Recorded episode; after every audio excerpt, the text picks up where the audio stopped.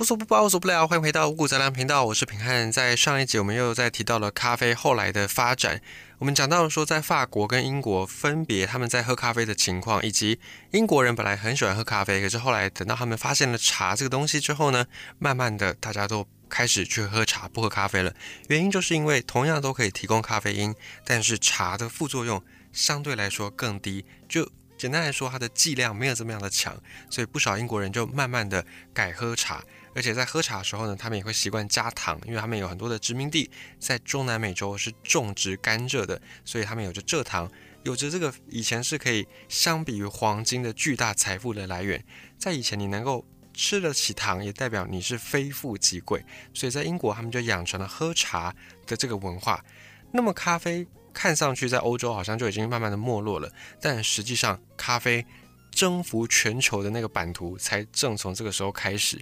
咖啡的历史，我们之前有分享过。一开始还是在非洲嘛，后来呢，咖啡这项关键的原物料或者是种植的技术掌握在阿拉伯人手上，又随着维也纳战争的传播，掌握到了欧洲人手上。先是荷兰人，因为荷兰有东印度公司，之前大举的在世界上面开拓殖民地，在东南亚，尤其这边有很多他们的殖民地，以前是种香料的，因为后来咖啡价格真的太好了，就把一些香料树砍掉，改种咖啡。再来呢，这个咖啡的决定权以及它的贸易权被法国人掌握，然后再被英国人掌握。再后来，我们就讲到说，法国的拿破仑他为了要征服英国，所以他就迫使欧洲大陆禁止跟英国做贸易。那这样子一来呢，就等于是断了英国的经济很大的一部分。可是对于欧陆自己，对拿破仑的政权来说，他也受到很大的影响，因为禁运英国的这些贸易产品，那就等于是。咖啡这个东西你可能就拿不到了，或者是糖这个东西你可能也拿不到了，棉花这个东西你也拿不到了。所以后来就有人开发从甜菜根去炼出糖分，然后再来是去找到其他的相关这些拿不到的产品的替代品。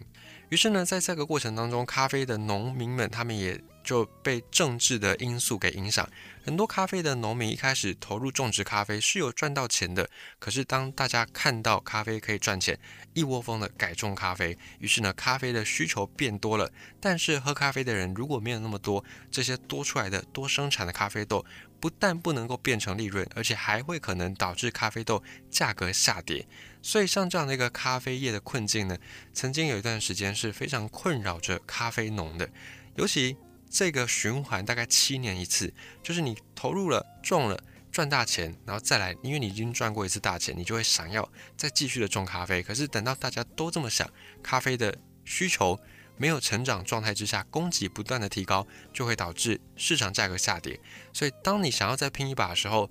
退退出的人可能就多了，退出人的多了，你没有退出，你继续留在这里种咖啡，隔一年咖啡的。供给变少，你又可以再赚大钱，所以就是这样往复循环，确实真的是吸引到非常非常多的农夫投入到咖啡的生产行业。而后来呢，在拿破仑禁运英国的贸易商品之后，咖啡的版图悄悄的也发生了一次转变。就在这个时候，拿破仑他执政当家的时候，因为欧洲大陆的禁运，使得巴西人没有办法再种很多的甘蔗。你说拿破仑在法国，他跟巴西有什么关系呢？还真的有关系，因为巴西这边是中南美洲嘛，过去他们是被当成是殖民地的，就是欧洲国家的殖民地。欧洲国家到了巴西，就是让巴西当地的人种甘蔗。可是因为甘蔗现在已经欧洲大陆不收了，拿破仑把它禁运掉了，怎么办呢？这些甘蔗种了也没有用，卖不出去，所以就只好当地的巴西人把甘蔗给砍了。砍了之后要种什么呢？土地总不能荒废在那里吧？一块土地，如果你久了没有去种植它，它是会荒废的，它是会开始有一些小石头。就像我们之前分享过的，你要耕一块田真的不简单。等到它长出小石头，开始有一些杂草，你要去除，那个就是一个非常耗费人力的事情。所以这个土地就不能让闲置在那。可是要种什么呢？以当地的地理环境来说，后来巴西的农民们发现，巴西的温度、湿度。特别适合咖啡生长，而且呢，巴西相对于当时候其他中南美洲的奴隶制度，这里的奴隶制度是比较温和一些的，就是相比来说是比较人道一点点的。而且在巴西呢，也长久都有这种混血的传统，所以各方的条件之下呢，巴西可以说是种植咖啡最好的一个地方。那拿破仑禁运甘蔗，巴西农民于是山不转路转，就开始改种咖啡。到了西元一八三一年，当时候巴西的长官叫做佩德罗二世，这个也是从欧洲来的一个算是执政者。这个佩德罗二世开始执政，然后他到了一八七一年，他就推出了一个法案，叫做胎儿自由法案。什么叫做胎儿自由法案呢？在过去，如果爸爸妈妈是奴隶，那么他们生下来的小孩也理所当然的是奴隶，叫做奴隶世袭制度。可是呢，当这个胎儿自由法案推出之后，就算你的爸爸妈妈都是奴隶，但是只要你被生下来，你就是一个自由人。等于说，在巴西这里，官方慢慢的推动要解除奴隶制度，就是不要再把这个不好的制度继续流传下去。而在美国南北战争之前，就是在林肯发动那个南北战争之前，不是林肯发动了，就是南北战争这个事情爆发之前呢，美国其实他们也是有奴隶制度的。只要你的爸爸妈妈是奴隶，那么生下来的小孩你也一定是奴隶，而且你就终身都是在这个奴隶主人家里面长大的。所以美国他们也曾经有过这样的历史。而到了西元的一八八九年，当时候巴西帝国就正式灭亡，也就是佩德罗二世手上的这个帝国就灭亡了。不过在帝国灭亡之前呢，巴西官方还是有推布。一部法案叫做《黄金法案》，这个法案就正式的废除奴隶制度，所以巴西本来这里的奴隶呢，通通都变成了自由的劳动人口。同时又有很多欧洲的人，他们就为了要追求新时代，为了要淘金，或者因为各式各样的因素，他们就涌入到巴西。因为大家觉得说，巴西它算是一个相对比较开放的一个国家，而且是比较新兴的国家，会有很多机会，而且有很多的资源等着我们去发掘。因此。后来劳动力暴增，再加上土地条件各方的条件都适合的状况之下，巴西就开始种起了大片大片的咖啡。虽然咖啡一下子种的很多，可是咖啡的市场并没有成长的那么快，就是喝咖啡的人口并没有真的多到这种程度。那怎么办呢？于是巴西政府他们就注意到了这个问题，他们就发现，哎，咖啡豆种越多，贬值的越快，所以巴西政府就去找来了一些跨国公司。就联合这些跨国公司一起做什么呢？把市场上的咖啡给收购。也就是今天你种了这么多咖啡，然后我是跨国公司，我就联合起来把你的咖啡收成给弃做了。等于是等到你这个咖啡收成之后，你就要无条件的给我，因为我已经先给你买了。买了之后，这个咖啡并不是拿去市场上面卖哦。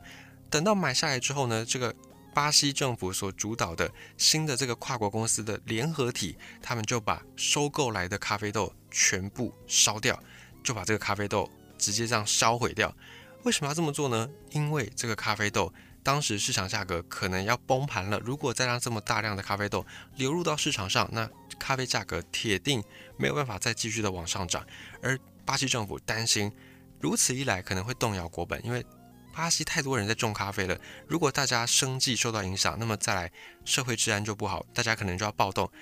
巴西政府的政权也就不保了。所以为了要维持一系列的和平跟稳定，巴西政府就找来跨国公司来去针对这些还没有收成的咖啡豆做收购，然后等到收成之后再把咖啡豆给烧掉。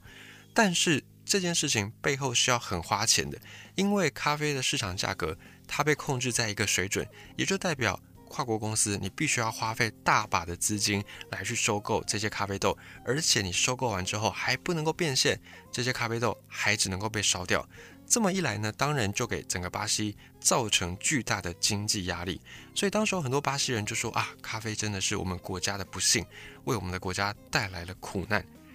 而在一九三二年那一年呢，巴西就销毁了一千两百万袋的咖啡。当时候这个事情很多人都不能理解，很多欧洲人、亚洲人都觉得不可思议。他们都会想说：“哎，你这些咖啡，你就算不要在你国内卖，那你就给我们，难道不行吗？或者你便宜一点卖给我们也好吧？”可是呢，巴西政府觉得不行，因为卖给你们，难保你们不会用黑市交易的方式倒卖在我巴西国内。那到时候引发我国内市场的咖啡价格崩盘，还是我倒霉，还是我受害？我干嘛要？平白无故去承担这个风险呢？所以巴西政府这边打的算盘是：我宁愿把这个咖啡豆都烧掉，我也不可能让这些咖啡豆有一丝丝流入市场破坏价格的机会。那那一时候，巴西人成天都在祈祷，赶快来一场病虫害吧，赶快呢让这个咖啡可以因为病虫害，然后天然的销量就减少吧，让咖啡的价格可以再往上涨吧。然后那时候的人也很疑惑，说为什么咖啡没有病虫害呢？为什么咖啡不会遭到那种霜害呢？就是不会被温度太冷给侵害呢？因为如果没有这些霜害，没有这些天灾，咖啡的价格就没有办法往上涨，因为咖啡的量一直都这么多，所以市场价格就会压不下来。后来美国呢，在战后慢慢慢慢的变成全球咖啡销量非常大的一个新的市场，原因是什么呢？原因就是在一战之后，美国曾经颁发禁酒令。关于这个禁酒令，其实也引发了一些特别的调酒。现在我们所熟悉的一些调酒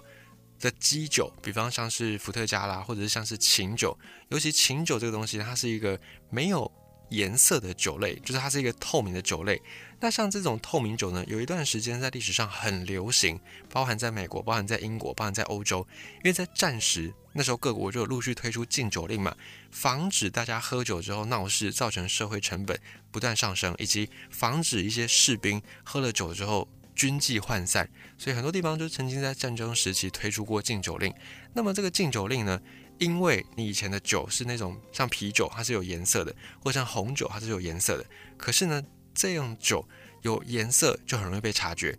于是人们就想方设法去酿制一些。没有颜色的酒，所以像是琴酒，因为它没有颜色，可是它又有那个杜松子的味道，就是有一个香香的气息，所以那时候很多人就很喜欢喝琴酒。也因为它是无色的，所以某种程度上你隐藏的够好，它是可以掩盖那个茶气思酒的人的耳目的。所以这个是其中的一段历史。那我们这边就稍微提到一下就好。后来美国在一战的时候就颁发禁酒令，在这个时间，总统规定大家不能够喝酒。那禁酒令的时期呢，导致黑手党快速的增长，就是导致一些黑帮快速的变多。为什么呢？因为你有一个禁酒令，可是很多老百姓他们都想要喝酒，可能为了娱乐，可能为了借酒浇愁，但是国家又不允许，所以这个时候很多的黑道分子，因为他们有着庞大的这种财力以及他们的一些集团的那种经营的事业体系。所以这些黑道分子、黑帮分子，他们就有很多门路可以去拿到这些酒，或者他们可以私下去黑市来卖酒。于是呢，大家都想说啊，我那我就去混个黑帮，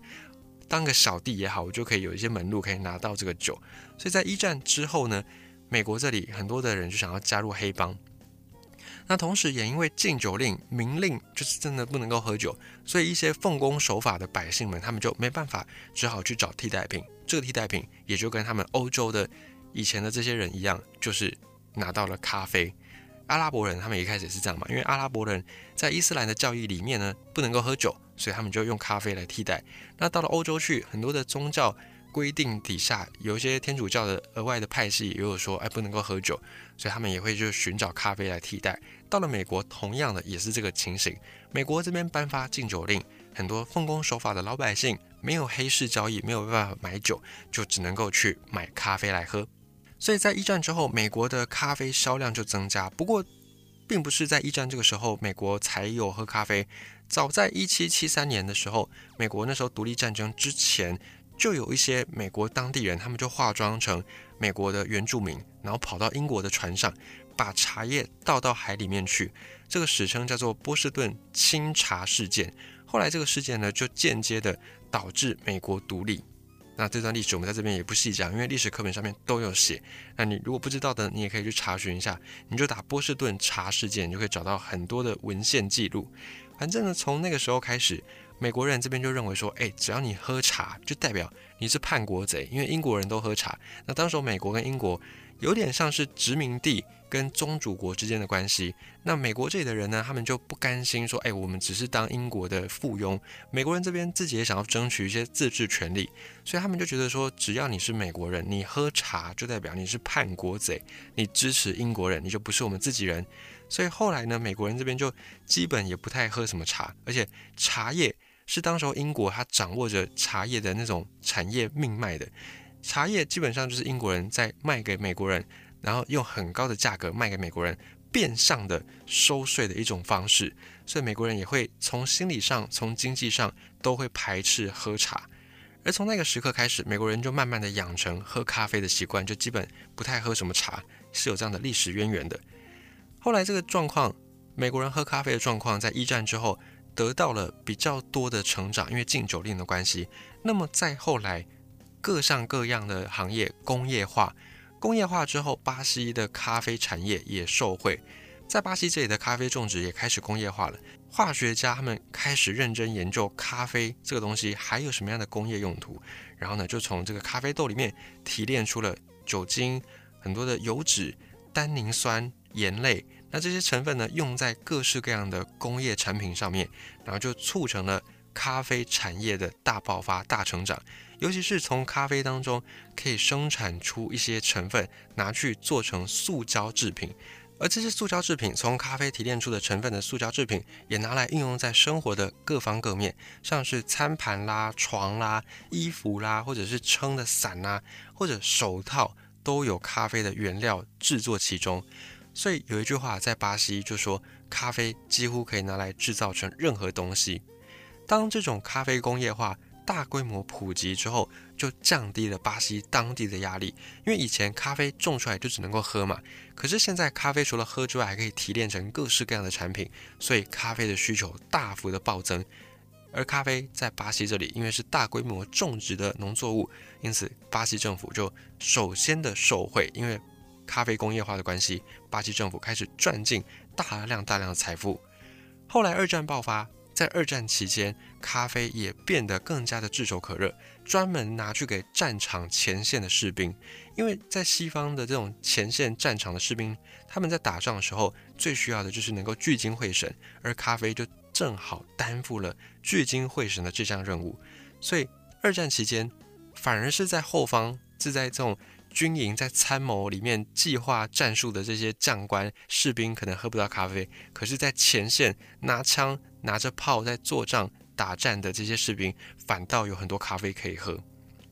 在希腊的谚语里面有一句话叫做“战争是万物之父”。在二战之后，很多东西呢，我们现在日常的东西都是在二战之后慢慢的问世的。比方 OK 泵，比方女性朋友用的卫生棉，也都是那个时候的产物。所以像咖啡这个东西，也或多或少受到二战的影响，更加的普及。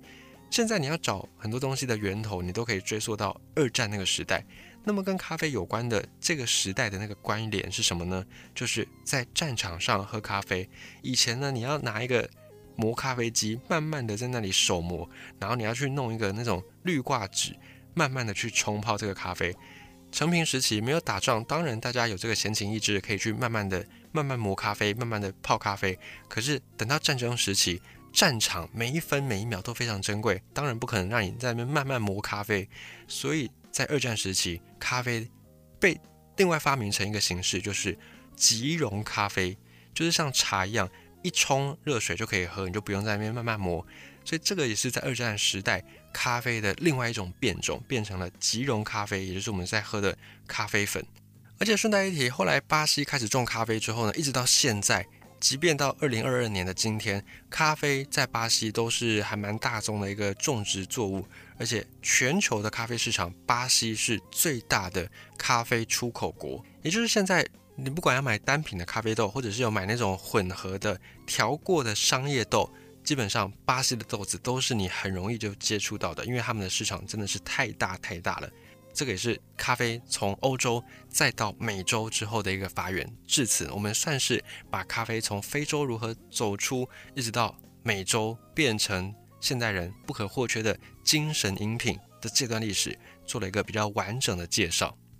那么，目前咖啡的整个产业是走到了第三波革命。前两波是什么呢？前两波，第一波呢，就是跟热水融合，也就是我们在二战时代那个时候我们讲到的，二战时期发明了即溶咖啡粉，就是泡个水就可以喝到一杯咖啡，这是第一波咖啡革命，就是把以前那种很繁复的咖啡的手续，把它简化变成泡水的粉。再来第二波咖啡革命，就是咖啡厅。